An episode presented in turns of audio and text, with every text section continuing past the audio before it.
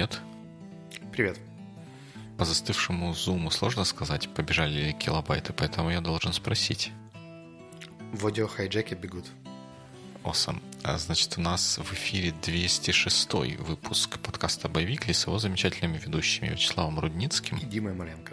И сегодня мы впервые не сказали 2000 какой-то. У тебя такая замечательная футболка. Да, у нас недавно был день рождения группы. День рождения группы звучит, даже не, не знаю как, странно. В общем, год, юбилей. Как бы не годовщина. В общем, это ремайдер о том, что есть друзья.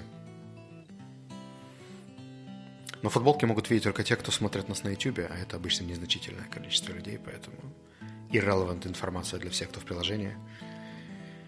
Ну вот нет, не надо делать поспешных выводов, потому что эта информация не irrelevant, потому что мы так можем сказать, что можно нас посмотреть на YouTube и увидеть, что твоя футболка сегодня в 24 тысячи раз лучше, чем моя. А второе, это может э, дать нам шанс напомнить людям, что если вы не хотите быть в такой простоватой футболке, в которой я сегодня сижу и тут перед вами выступаю, то можно пойти на babyclicast.com и там заказать себе красивую футболку, которая всем встречным будет желать Good Week, что очень рекомендуется делать. Как-то аж неловко было слышать Good Week на второй минуте подкаста. Я, я, я тоже так как-то, о, подожди, не слишком рано мы это говорим, но, но как бы чего, чего не сделаешь. Реклама – двигатель прогресса, торговли и других товарно-денежных отношений. Так что byweeklycast.com Точно так. А сегодня мы будем говорить о темах. Наконец-то. Да, не, не прошел и год с, с наших прошлых разговоров о темах, как мы снова о них начнем говорить. Но перед этим есть follow-up. Да, у нас есть несколько follow-up ов, и первый follow-up – это вопрос от Константина про то, почему тебе не нравится то, как маркетинг у тебя в компании происходит сейчас. Не хватает что слишком медленно происходит, если люди просто друг другу советуют ваши услуги и курсы. В чем загвоздка? Э, самая большая проблема в том, что при каком-то росте то, что называется word of mouth или рекомендация, это непрогнозируемый инструмент. То есть меня в следующем месяце могут посоветовать 18 человек, потом год никто может не советовать, потому что все будут привыкать, адаптироваться и так далее. А для более-менее устойчивого развития желательно иметь более прогнозируемый канал, где мы представляем, сколько проходит лид, как его привлекать. Если мы, например, хотим вырасти на 20%, не на 120, а хотя бы на 20, но понимать, что для этого нужно сделать, чтобы самим привлечь клиента, а не ждать, пока рынок начнет расти настолько, что появятся запросы, появятся рекомендации. Мы просто попадали в ситуацию, когда нам через word of mouth непрогнозируемо проходило много заказов в один момент, мы добирали людей, э, часть из них, например, не реализовывалась, и мы не могли закрыть нужную загрузку за счет того, что это не подконтрольна наша организация. Это штука, которая просто прилетает снаружи. Поэтому хочется иметь помимо э, или в дополнение к рекомендациям еще какие-то инструменты по работе с информированием, привлечением лидов и закрытием каких-то контрактов. Точно, я, я не знал, что, что ты бы отвеч, отвечал на этот вопрос, но один из спичей, который я приготовил, он был как ровно, ровно про это. Потому что для бизнеса важна прогнозируемость и какая-то предсказуемость э, загрузки или нагрузки и ревеню, которое мы получаем, от которой можно строить какие-то другие процессы. Если этого нет, то все начинает быть очень сложным. Вот, и я видел вторую часть вопроса про SEO, продвижение и опросники. SEO меня немного смущает, потому что я, например, просто онлайн не искал сервис уже очень-очень давно. То есть вот так, чтобы зайти в интернет и спросить подкасты об английском где-то – Э, я, если ищу, то ищу на английском, и обычно какие-то очень странные у меня поисковые запросы. И я почему-то предполагаю, что те люди, на которых мы таргетируемся, они где-то в схожем сегменте находятся. То есть они не будут гуглить корпоративный английский в Киеве, а скорее пойдут в какой-нибудь закрытый чатик для HR, зададут там несколько вопросов или хм. позвонят своему коллеге, спросят, как у тебя это реализовано, нежели через... Ну, это, это не B2C история. Если бы я себе искал ноутбук или там, новый чехол на телефон, я бы, возможно, пошел в Google. А если я ищу себе CFO на аутсорс, то это не тот сервис, который я пойду искать э, просто онлайн. Ну и, соответственно, SEO-продвижение здесь имеет, как мне кажется, довольно низкую эффективность. И также история с опросниками, потому что количество decision-мейкеров на одну IT-компанию обычно два, там, условный уровень HRD какого-нибудь топ-менеджера, который это все опрувит. И чтобы до них добраться, нужно очень целенаправленно сделать этот опросник, а спрашивать рядовых разработчиков о процессе принятия решения вокруг этого нерелевантно. И поэтому тут, наверное, нужно делать какое-то комьюнити и приносить таким decision-мейкерам пользу, и там уже в процессе как-то уточнять, что и как происходит. Но это такой очень скрупулезный и tailored подход, который нужно делать очень разумно. Потому что негативную репутацию очень легко слопотать себе здесь тоже.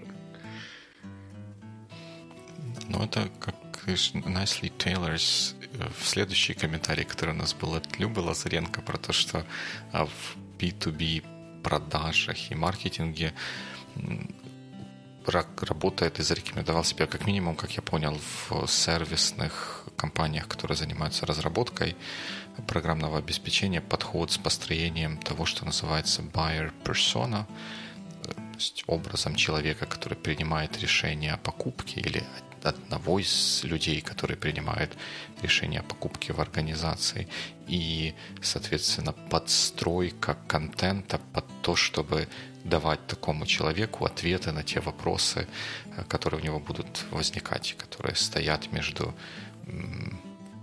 получением им информации о какой-то услуге и принятием решения о покупке. Ты задавал очень хороший вопрос про то, как и кто этот контент может принести, что, возможно, это должен быть какой-то финальный юзер, который запросит у buyer persona предоставить ему нужный сервис. Это, в принципе, тоже канал подачи этой информации. Просто менее прогнозируемый. Да. Это, это точно. Но ну, судя по тому, что есть такая организация, если искать в интернете, как раз организация, вероятно, занимается SEO-продвижениями, называется Buyer Persona Institute, то за этой концепцией стоит что-то большое. Или может стоять что-то большое. Вокруг одни институты. Ну, что делать? Ну, как бы то ни было. То есть Байер персона звучит как что-то, на что стоит посмотреть, и похоже по всем признакам я супер глубоко не копал. Есть некий фреймворк, который можно попытаться использовать, чтобы построить маркетинг и продажи в B2B. Okay. Я посмотрю, что, что это за институт и что за ним стоит в плане методики. You never know. Точно так. И у меня есть еще к тебе follow-up такой практический вопрос. А, есть такое английское слово concrete. И я всю дорогу сам знал и других людей отучал использовать это слово в значении конкретный. Да, да, и это ровно то, что я всем говорил, что нужно использовать uh, specific не, не do you have concrete questions, а do you have specific questions about Ну, эти британцы. Потому что, потому что concrete — это, как мы знаем, это бетон. Да? Вот это крыльцо делают из конкрита, или тротуары в Америке делают из конкрита. Но при этом я за последнее время достаточно нередко, хотя сказать часто, часто будет преувеличение, нередко видел и слышал использование слова concrete в значении specific.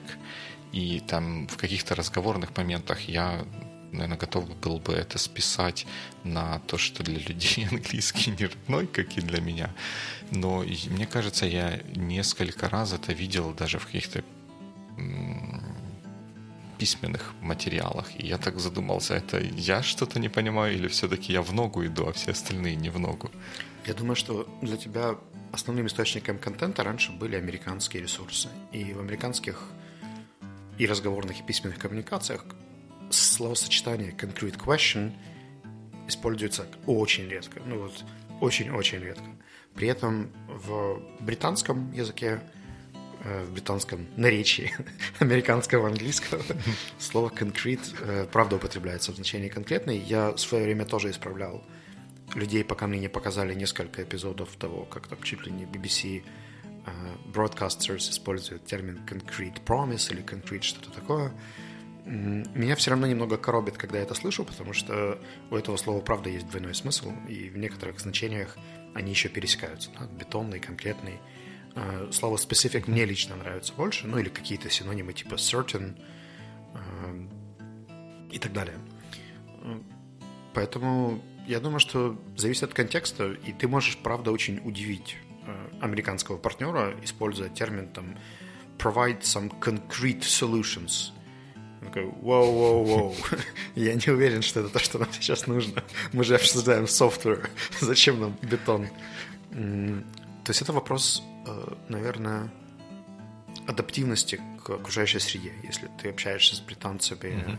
то это окей, или, по крайней мере, старайся не слишком на них зло смотреть, когда они это используют. Ты при этом можешь использовать термин специфики, он будет для них вполне понятен. А вот с американцами слово concrete я бы использовал поменьше, просто если есть возможность, это keep in mind и не использовать слово, которое будет вырываться из общего, из общего привычного контекста деловой коммуникации. Угу. Возможно, это потому, что в Америке были случаи деловой коммуникации с помощью тазика с конкретом, а в, какой- нибудь Британии, наверное, этого было ну, меньше. Понимаешь, у нас это еще умножено на то, что это для нас а, то, что называется false friend, да, или слово, которое созвучно mm-hmm. с русскоязычным словом. И за счет этого есть дополнительная привлекательность не учить новые слова, а использовать то, что созвучно с родным. Точно так, точно так. Ну хорошо, тогда ты, ты меня успокоил, что все-таки я более-менее правильно понимал обстановку в этом вопросе.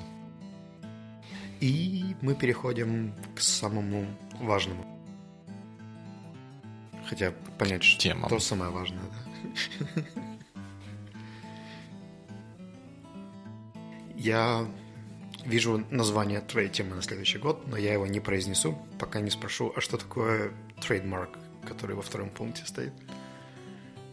Это вот там есть слова everyday.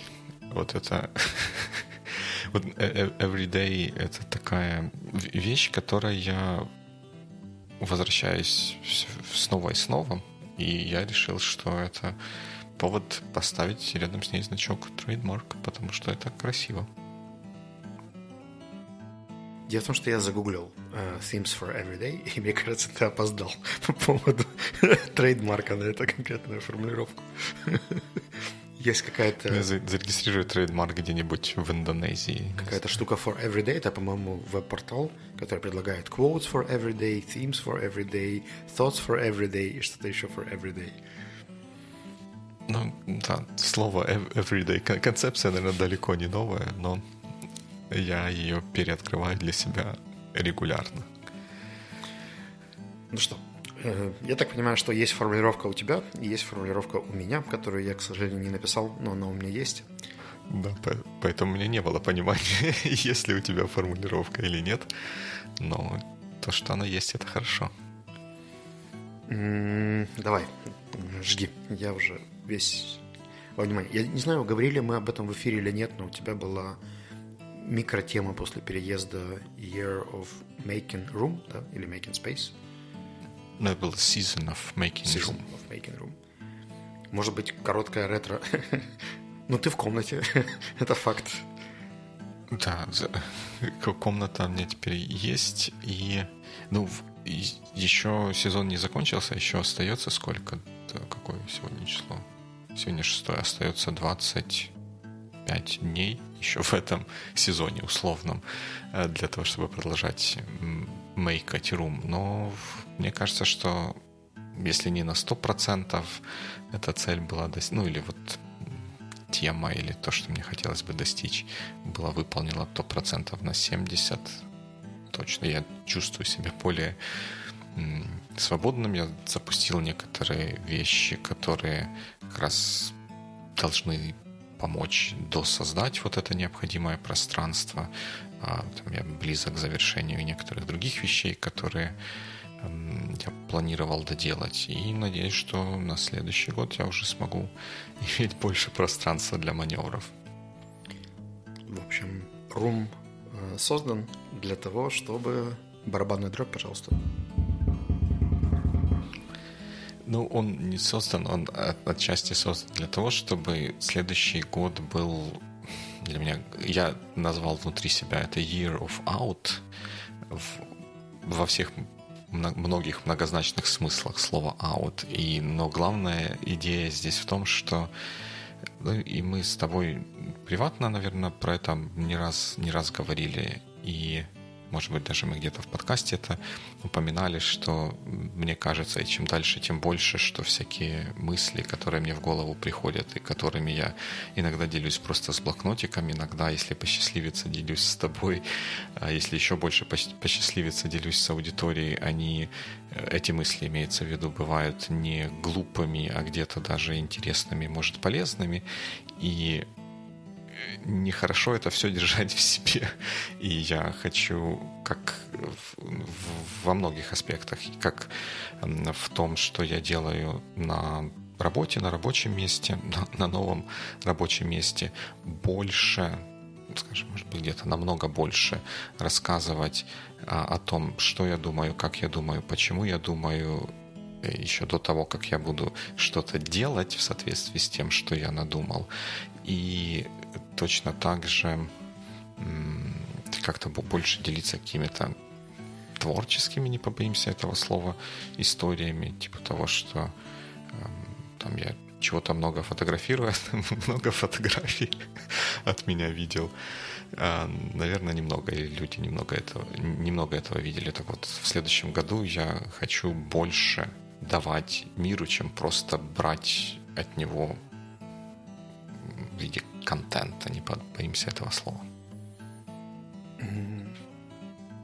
Уточняющий вопрос. Пожалуйста. Вопрос номер один. Как ты поймешь в конце года, что ты продвинулся? То есть чего станет больше в твоей жизни? Или исходить из твоей жизни в жизни других людей, mm-hmm. чтобы ты понял, что да, это окей? Это хороший вопрос, очень правильный. Как, как я пойму, это будет... Это понимание, я рассчитываю, что оно придет из того, что я буду в ответ на то, что я буду публиковать, я буду получать от внешнего мира, от людей, с которыми я коммуницирую, больше информации, больше мыслей по поводу того, куда я двигаюсь, как я двигаюсь или куда движется то, над чем я работаю, настолько, что это станет значительным, э, будет давать значительный вклад в то, куда и как я двигаюсь, в то, как и о чем я думаю. То есть, если использовать термин social media marketing, то тебе скорее интересует не охват твоих мыслей, а вовлеченность тех людей, которые будут их читать и возвращать тебе какие-то комментарии, обратную связь и так ну, далее. да, наверное, так. Ну, вернее, это так я, так я а, буду это мерить, и в этом основная, наверное, цель всего этого мероприятия. То есть это не просто выливать на вас потоки какого-то э, сознания, просто потому что вот я такой весь из себя умный и красивый в некоторых местах, а для того, чтобы вот те мысли, которые мне кажутся удачными, еще больше обогатить за счет мыслей, удачных мыслей других людей. Как ты планируешь балансировать э, рабочий, творческий аут? Мне кажется, что это совершенно разные по своей сути процессы. Если рабочая тема больше похожа на твою прошлую тему, связанную с угу. уверенностью, доверием себе. И угу. я здесь больше угу. узнаю как бы логическое продолжение этой темы. Ты до этого хотел быть больше уверен в том, что делаешь, и меньше перепроверять, и сразу это там, реализовывать, предлагать. И здесь как бы сейчас угу. это, наверное, хороший branch out, для того, чтобы этим делиться еще, чтобы эти мысли, которые к тебе приходят в голову, точно доходили до тех людей, которых они касаются. А вот в творческом ключе, мне кажется, оно как-то по-другому выглядит. Тут это не вопрос confidence, а вопрос чего-то еще.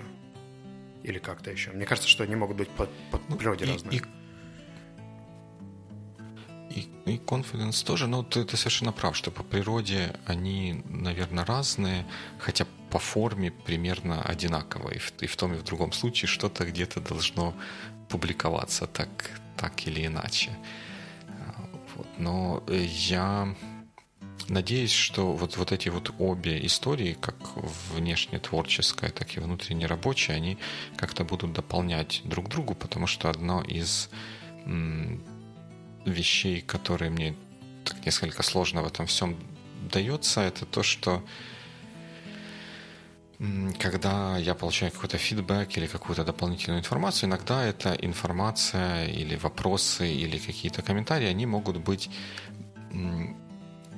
тем, что я бы, наверное, так характеризовал как пройденный этап для меня. Да? Вот я там придумал, что нужно сделать вот это вот как-то, и какой-то вариант я рассмотрел еще там три недели назад, условно говоря, и потом, когда я это презентую, мне говорят, а ты подумал об вот том, о чем я уже три недели назад подумал, и на три недели вперед продвинулся. И вот такие моменты меня как-то сбивают в том смысле, что как-то я слишком много энергии трачу потом на их переработку как внутри, так и снаружи. И э, вот такое вот хождение э, в народ, как в рабочем, так и в творческом плане, я надеюсь использовать для того, чтобы как-то научиться с такими ситуациями или с такими ожиданиями работать более эффективно, чтобы не тратить на них слишком много времени возможно, ну, как бы одна из стратегий, которую я вижу для себя здесь, просто сделать эту ситуацию настолько привычной, чтобы она не вызывала каких-то дополнительных лишних эм, телодвижений, которые мне кажутся ненужными с моей стороны. То есть получается как-то так, что я боюсь собак, поэтому я заведу себе собаку и буду ходить туда, где гуляет много собак, чтобы перестать бояться собак. Только теперь с э, какими-то внешними комментариями так далее. То есть как э, работа со страхами, где ты максимизируешь количество какого-то страха, который присутствует в твоей жизни, чтобы он стал чем-то более обыденным и менее тревожным. Ну, примерно так. Только, может быть, с собаками это такой немножко экстремальный случай, потому что тут-то я знаю, что ничего кардинально плохого со мной не, не происходит. Да? Ну, вот как когда я выхожу наружу а просто это какие-то внутренние такие вот ощущения. И а с собаками собака-то и покусать может. Окей, okay, я понял. То есть фидбэк не укусит. Ну да, как-то так. Окей. Okay. Ожидает ли э, Bay какое-то изменение в связи с твоей темой? Я хотел сказать, вы чаще будете слушать про то, что нужно купить нашу футболку, но да, ожидает, потому что один из практических моментов, которые попадают в эту тему, для меня это больше а, общаться с людьми о том, о чем мы тут говорим, а, не только с теми, кто нас слушает, а может быть с теми, кто нас в чатике, в чатик наш заглядывает, с теми, кто в Фейсбуке меня тебя почитывает. И таким образом тоже обогащать то, что мы здесь обсуждаем. Ну, наверное, для боевикли вот это будет... Я надеюсь, что вот это будет изменение главное. Угу. Ну, мне более-менее понятно содержание, я надеюсь. Мы еще посмотрим на каких-нибудь синкапах, как это будет продвигаться. Потому что реально... А, у меня был еще один вопрос про первые шаги. То есть у тебя есть какое-то представление first initiatives, которые ты хочешь попробовать в рамках темы? начать и, и, и сделать. Ну, вот как бы одна, одна из first initiatives это было созданием места, вот этим making room, потому что я, я знаю, что от меня, по крайней мере, на начальном этапе какого-то большего внимания будут требовать эти всякие публикации, ну, и нужно, я думаю, мне дать себе время для того, чтобы, по крайней мере, поначалу это все как-то правильно обрабатывать и переваривать. А потом, я надеюсь, что меньше времени и энергии будет на это требоваться. Ну, как, как всегда, я попробую начать с того, что вокруг Байбикли происходит, и вокруг вот этих вот самых пресловутых фотографий. Фотографии будешь с сайтом работать или с Инстаграмом?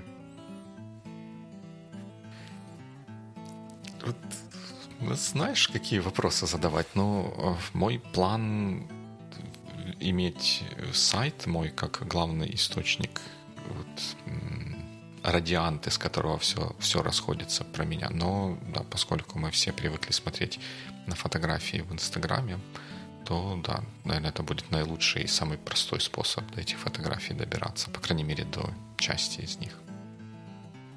Ну, я так понимаю, что это мастурбируется и на все остальные творческие проекты, да, то есть они будут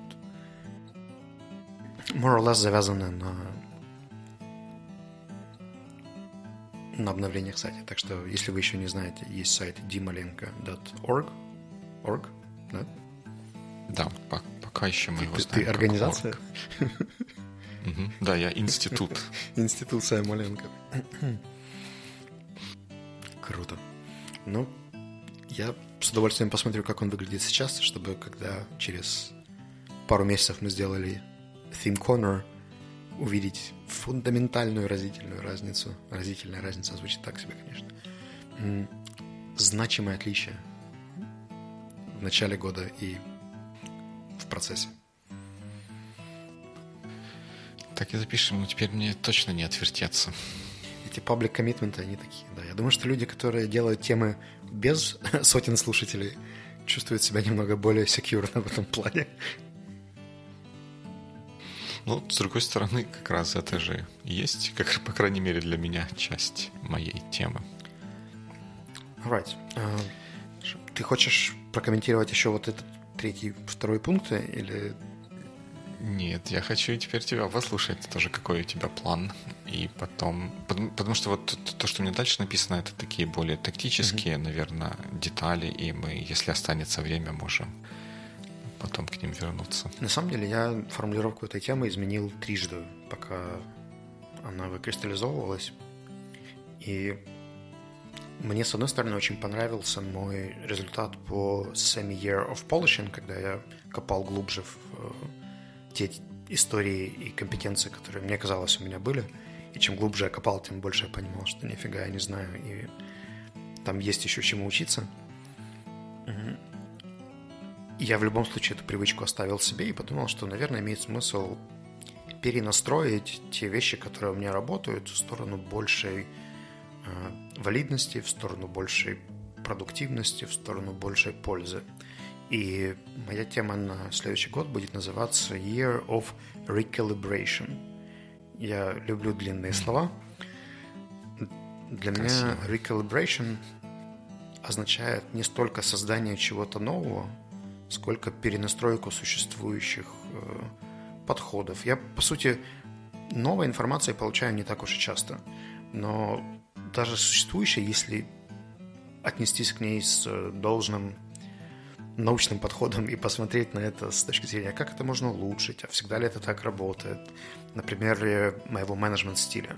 Я знаю, что у меня есть определенные сильные стороны, при этом сделать какое-то количество попыток или экспериментов – в других областях и посмотреть, как это изменит качественно работу моей команды, как это повлияет на производительность компании в целом.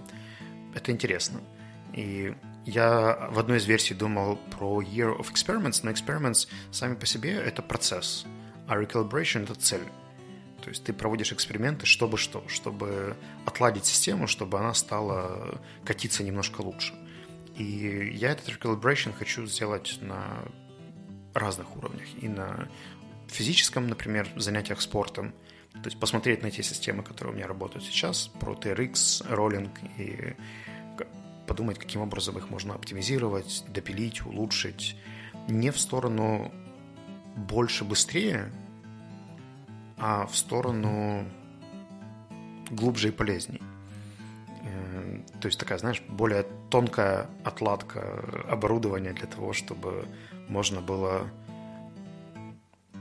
высвободить какое-то количество ресурса и его направить опять-таки на тот же recalibration. То есть все, что будет э, получаться, должно приводить к тому, что у меня будет появляться еще больше времени на дополнительные эксперименты, на дополнительный research и внедрение результатов этого research а в recalibration. То есть это будет такой замкнутый цикл.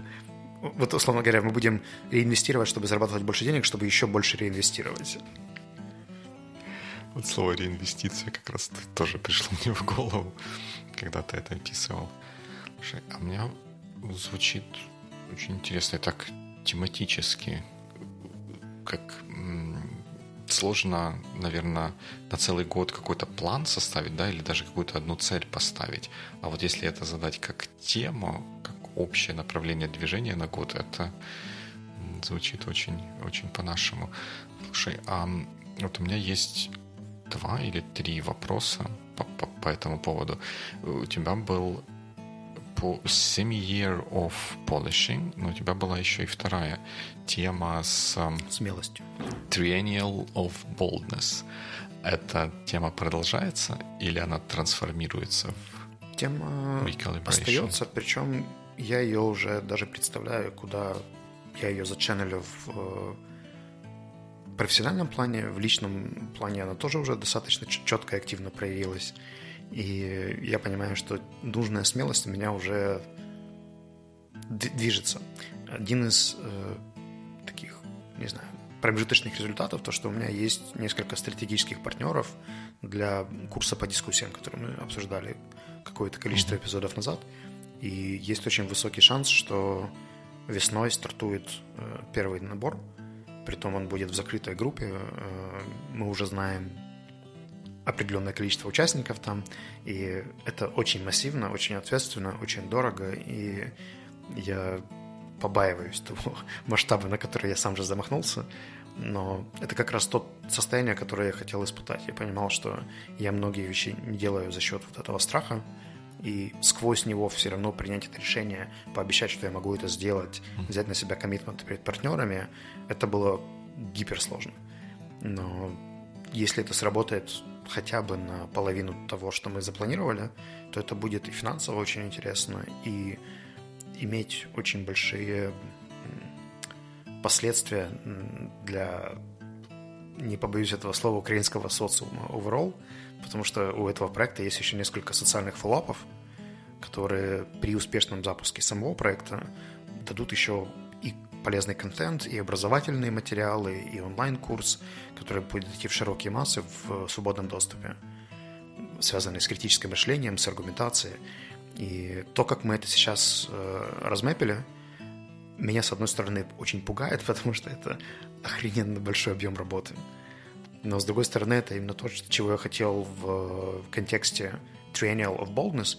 И парадоксально, но именно горизонт планирования в три года позволил мне этот проект планировать и сначала полгода о нем подумать, потом полгода провести над, над тем, чтобы работать с партнерами и собрать сильные базы для этого. Год на запуске, еще год на активное функционирование. То есть это как раз вот отличный э, таймспин, для того, чтобы сделать что-то, что выходит за рамки моего обычного планирования масштаба. Здорово, это интересная параллель с горизонтом планирования. Я тоже тебе возьму хозяйки на заметку об этом, об этом подумать.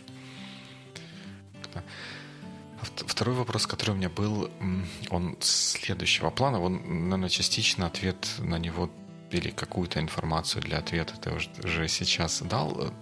Recalibration для меня это подстройка, поднастройка уже существующей системы, которая э, сложилась. Это когда у нас уже есть какое-то решение для чего-то, и мы знаем, что, наверное, структурно оно более-менее оптимальное, и вряд ли его получится улучшить там как-то глобально кардинально, и мы хотим его теперь настроить, смазать все части так вот плотно подогнать друг к другу, чтобы он работал максимально эффективно.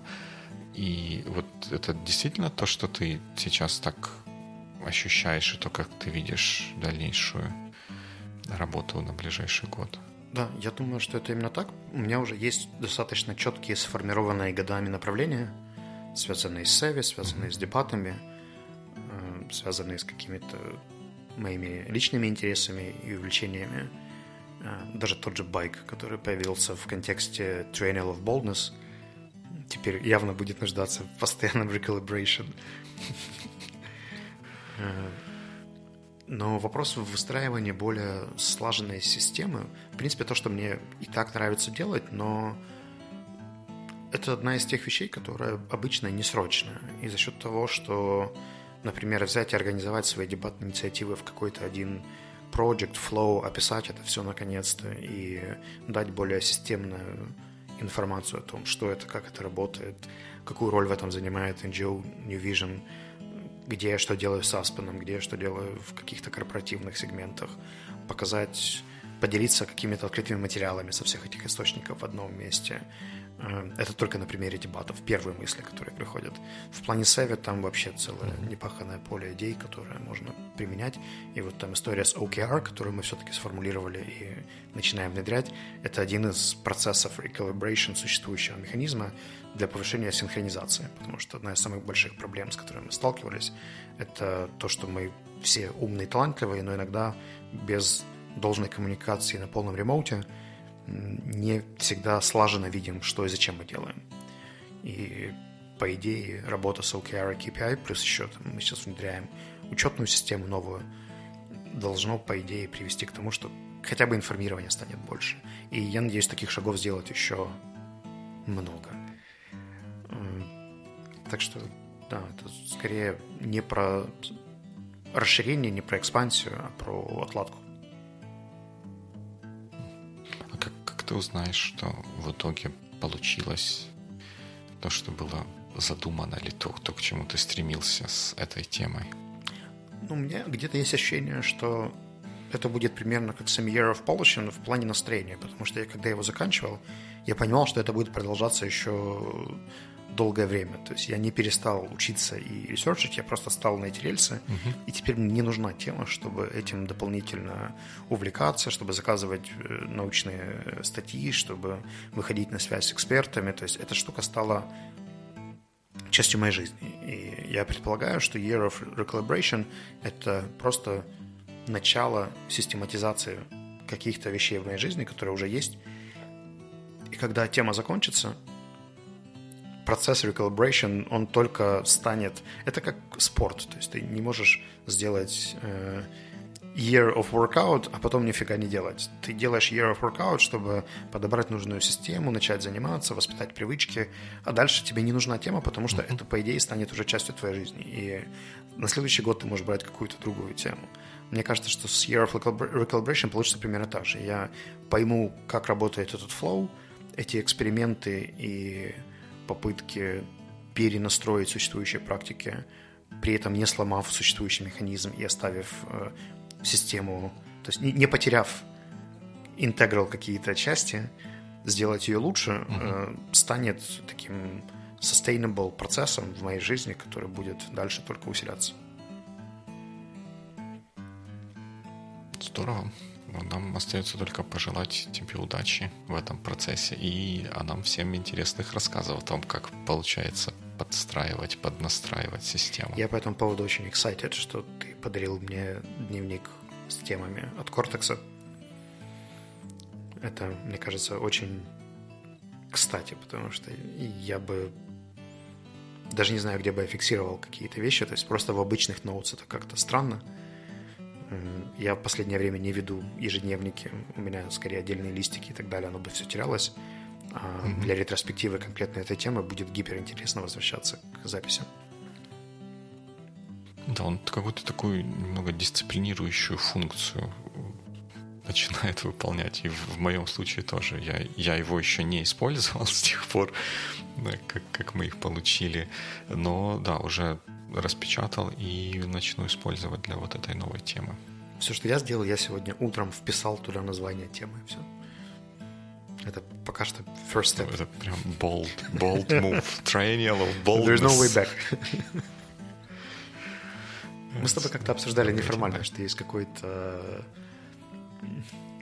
какая-то особенная составляющая от элемента, когда ты берешь чистый ежедневник или блокнот и вписываешь туда первые mm-hmm. какие-то строчки.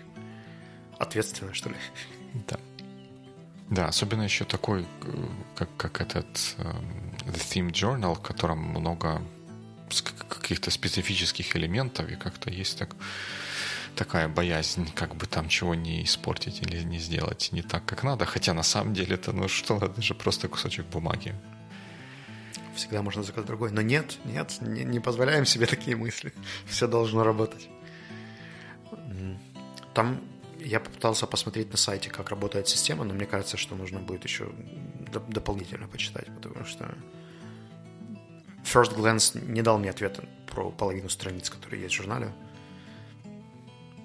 Ну да, там у меня есть опасение такое, что может быть Майк, это же Майк mm-hmm. придумал, и он на своих примерах на Theme System .com это все как-то как расписывает. Как бы не получилось так, что вот то, что хорошо сработало для Майка и то, что он воплотил в этом замечательном Theme System Journal, не было таким сугубо специфичным и эффективным для того, как работает или как думает Майк. Так что нам всем остальным это окажется слишком специфичным, слишком забетонированным и не соответствующим тому, как нам хотелось бы. С тобой просто работать. внутренне договоримся, что если так получится, что через пару месяцев мы почувствуем, что нас эти журналы тормозят, то я обязуюсь uh, give you back чистый молескин, в смысле отправить как gift back, uh, и попробуем это сделать по-своему и откалибровать эту систему под себя. Кстати, это хорошая идея. Давай попробуем. We will put this Steam System Journal to test. Это же recalibration, правильно? То есть мы делали систему раньше как-то, попробуем журналом, посмотрим, к чему приведет этот эксперимент, как... и либо продолжим его, либо нет. Как разных видео делать. Точно так. Так. Кстати, говоря про блокноты, я, когда мы сюда приехали, я купил себе... Я не, не повез из Украины кучу блокнотов, которые у меня было с конференции, потому что их некуда было пихать уже вот это вот все. И, и не ну, в общем, короче, блокноты, которые у меня были в Украине, они остались, остались в Украине, и возникла необходимость купить новые блокноты. И я купил первое, что попалось, ну, почти что первое, почти что попалось мне на глаза. Этим блокнотом оказался такой вот большой ноутбук. А, Родия, прям он большой, А4 такой вот, и он с линеечками линейными, потому что у меня как-то большинство ноутбуков, вот таких вот блокнотов были с линеечками линейными, и я в итоге разочаровался в линеечках линейных, потому что они, по крайней мере, в этом блокноте они очень явно пролинейны, и на них удобно писать. Как бы тут спору нет. Но как-то, когда ты хочешь нарисовать какую-то диаграмму или просто подчеркать или еще что-то, вот эти линеечки сбивают прям с толку. И я после этого купил то, тоже Роди, но ноутбуки, в которых точечки. не линеечки, даже не квадратики, а точечки. И я вот как-то думаю, что это будет, ну, по крайней мере, для меня лучше, потому что какое-то время назад у меня были вот такие же большие, когда я был, когда я работал бизнес-аналитиком в софт-серве, у меня были такие большие молискины, тоже А4, которые были совсем чистые, и я прям очень радовался тому, как у меня получалось их использовать. Как раз за счет того, что они совсем вот, чистые. Recalibration. Молодец. Правильно. Trial, error, fix trial, go on. Error fix, trial, error fix. Работает, работает. Даже на блокнотиках работает. Я думаю, что работать в жизни должно тоже. Обязательно. У нас еще есть впереди целый год, чтобы это проверить и перекалибровать, и рассказать всем об этом. Let's give it a try and see what happens. Sure. И тут вот мы уже Good Week сегодня сказали, может быть, вот оставаясь на волне того глобального, что мы сейчас обсуждали, можем сказать Good Year.